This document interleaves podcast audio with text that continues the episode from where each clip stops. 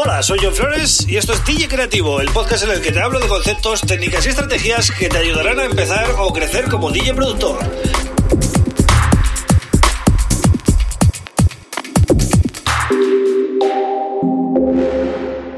Bienvenido, bienvenida a DJ Creativo. Mi nombre es John Flores y este es el episodio número 134 del podcast. Bien, hoy te voy a dar algunos tips para que redactes de una manera más, eh, un poquito más acertada, ¿no? Tu biografía de artista. Hay muchos artistas que le cuesta mucho escribir la bio y es porque no saben realmente lo que tienen que poner o cómo lo tienen que estructurar, ¿no? Entonces vamos a verlo de una manera muy sencilla.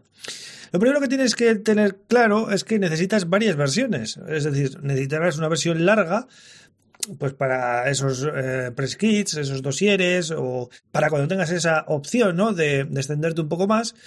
Pero luego también tienes que ser capaz de eh, resumir todo lo que has hecho hasta ahora en un par de párrafos, ¿vale? Que esto sería más para típicas descripciones, por ejemplo, de, imagínate, ¿no? Mm, una tienda online o, o, Spotify o cualquier, o SoundCloud, en definitiva, cualquier plataforma que te deje poner un párrafo un poco decente, ¿no? Pero luego también vas a tener que ser capaz de resumir lo que eres, lo que haces en Mm, aproximadamente una o dos líneas, porque hay redes sociales como Instagram o Twitter, ya lo sabes, en las que no te puedes enrollar y tienes que dejar claro quién eres, qué haces, y la gente tiene que captarlo, ¿vale? Enseguida. Hay puntos clave, ¿no? Por ejemplo, en qué ciudad has nacido o, qué, o, de qué ciudad eres o de qué país, eh, tu nombre artístico que quede claro, ¿no? También. Y si perteneces a alguna empresa, alguna marca, alguna, algún sello importante, pues también se pone ahí, ¿no? Como referencia. Evita el lenguaje grandilocuente. ¿Vale? ¿Qué es esto?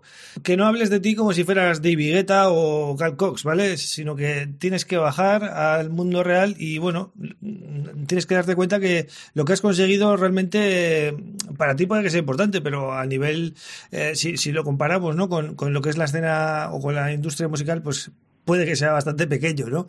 También es importante cómo enfocas, ¿no? El texto. Es decir, no es lo mismo hablar en primera persona que en tercera persona, como si estarían hablando de ti, alguien, ¿no? Eh, eso lo tendrás que decidir, si quieres hacerlo más personal o, o bueno, o prefieres una, una vía un poquito más vista desde que parezca que la ha escrito otra persona, ¿no? Que no, que no has escrito tú. Bien, otra idea que te puedo dar es que hables un poquito de tu historia, cuando empezaste, eh, pero sin dar muchos detalles, cuando empezaste, cuando fueron tus, tus primeros eh, pinitos, ¿no? Cuando hiciste tus primeros pinitos, quiénes fueron tus influencias y este tipo de cosas, porque a la gente le suele gustar, ¿no? Por lo menos para situarse. ¿Y en qué año? A poder ser en qué año, ¿no?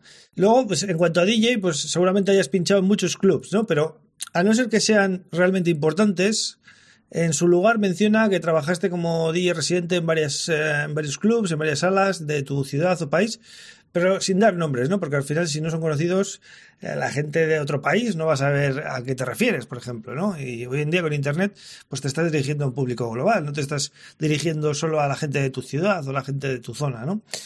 Vale, pasamos a la producción. Si has lanzado ya bastante música, pues resume al máximo y menciona el número de singles y álbums así por encima y solamente mmm, párate a destacar pues eh, el, el, mayor éxito que hayas tenido o los dos, tres que más eh, importancia tengan para ti, ¿no? Por ejemplo, podrías mencionar también el primero que sacaste o algún álbum importante para ti, ¿no?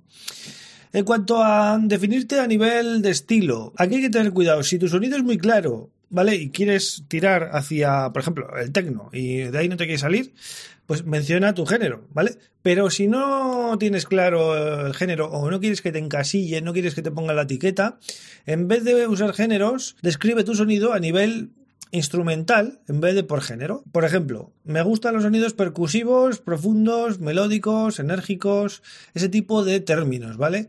O por ejemplo, puedes mencionar que te gusta usar instrumentos reales, eh, sintes analógicos, eh, samplear, cada uno lo que, lo que más destaque dentro de eh, lo que hace, ¿no? Al final es una manera de decir más o menos lo que te gusta, lo que haces, pero sin decir ningún género en concreto, que a veces no, no mola, ¿no? Porque te puede gustar varios géneros y luego la gente te, pone la etiqueta de uno y con ese te quedas. Entonces, si quieres ser un poquito multidisciplinar, eh, evita, evita decir, eh, o, di, me muevo entre esto y esto, ¿no? Y toca varios. Puede que haya gente que le resulte un poco confuso y que preferiría que dejaras claro cuál es tu estilo, pero al final tu música va a hablar, entonces lo mejor es que escuchen tu música, ¿vale? Otra cosa importante es que no cometas faltas de ortografía, ¿vale? Tiene que estar. tienes que dar una imagen profesional, ¿no? Y seria. Más cosas. Menciona apoyos de grandes artistas, si es que tienes apoyo de ellos, ¿vale? Siempre que sea demostrable en redes sociales. Por ejemplo, eh, imagínate que un artista importante eh, ha incluido tu tema en un chart en Beatport, ¿vale? Eso es demostrable. O que tu tema aparece en una sesión de SoundCloud, mm, ya sea de una, bueno, una sesión, de un podcast, de un radio show, de lo que sea, ¿no? O incluso puede que tu tema aparezca en un streaming de un DJ importante en el minuto 37, y entonces algo que realmente mm, luego la gente pueda, puede ir a comprobarlo si, es que quiere, ¿no? Pero lo que queda mal es decir, eh, he recibido el apoyo de grandes artistas como bla, bla, bla, bla, y resulta que no, no se puede comprobar eso, ¿no? Al final es, parece palabrería. Entonces, el hecho de que se pueda comprobar es importante. Y si esta bio, por ejemplo, aparece en tu página web, vas a poder poner links a esos, a esos, esas redes sociales y la gente lo va a poder ver, ¿no? si has sacado con labels que no sean relevantes, simplemente escribe he lanzado música con varios eh, labels nacionales o internacionales y tal, ¿no? A nadie le interesan los nombres de sellos pequeños y no son conocidos. Y al final no aporta nada eh, especificar todos los nombres de todos los sellos, que a veces nos tiramos dos líneas poniendo nombres de sellos que tampoco son relevantes, ¿no? En caso de que tengas un radio show o podcast, con el que lleves tiempo haciendo marketing, menciónalo también, ¿vale? Menciónalo y, pues di un poquito las fechas, cuánto tiempo llevas y bueno, eh, el feedback que estás recibiendo, ¿no? Otra cosa interesante que puedes hacer es investigar y revisar bios de otros artistas, ¿vale? Para inspirarte y coger ideas de lo que ponen ellos, pero no copies, ¿vale? Porque hay gente que copia los párrafos tal cual y no queda, no, no queda original, ¿no? Entonces es solo para inspirarte. Bien, y para terminar la bio, habla un poco del presente y lo que está por venir en poco tiempo. Es decir, siempre deja eh, esos puntos suspensivos, ¿no? Ahí abiertos.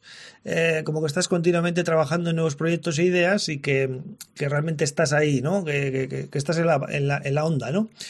Eh, por último, mm, últimos dos tips serían traduce tu bio a varios idiomas, por ejemplo, español e inglés es fundamental, pero si tienes eh, intención de ir a algún país asiático o algún país eh, que tenga otro tipo de bueno de, interés para ti, como puede ser, Brasil o, otros países, pues intenta traducirlo a, a los idiomas ¿no? donde crees que te puede ir bien. Y por último, por último, ya para terminar, Actualiza tu bio una vez cada seis meses más o menos con algo nuevo, con algo que te haya pasado en esos seis meses, si es que hay algo relevante, ¿vale? Pero yo creo que en seis meses siempre suele pasar algo, si es que estás trabajando bien, ¿no? Así que bueno, hasta aquí estos consejos que espero que te sirvan. Yo creo que están bastante bien, ¿no? Para escribir una bio. Creo que si sigues estas pautas no te va a ir nada mal, ¿vale? Así que bueno, espero que te haya gustado. Si es así, pues nada, suscríbete al podcast en Spotify o cualquiera de los podcatchers. También puedes hacerlo en YouTube. Y en ese caso, deja un buen like. Y nada, yo vuelvo mañana con otro tema súper interesante. Un abrazo.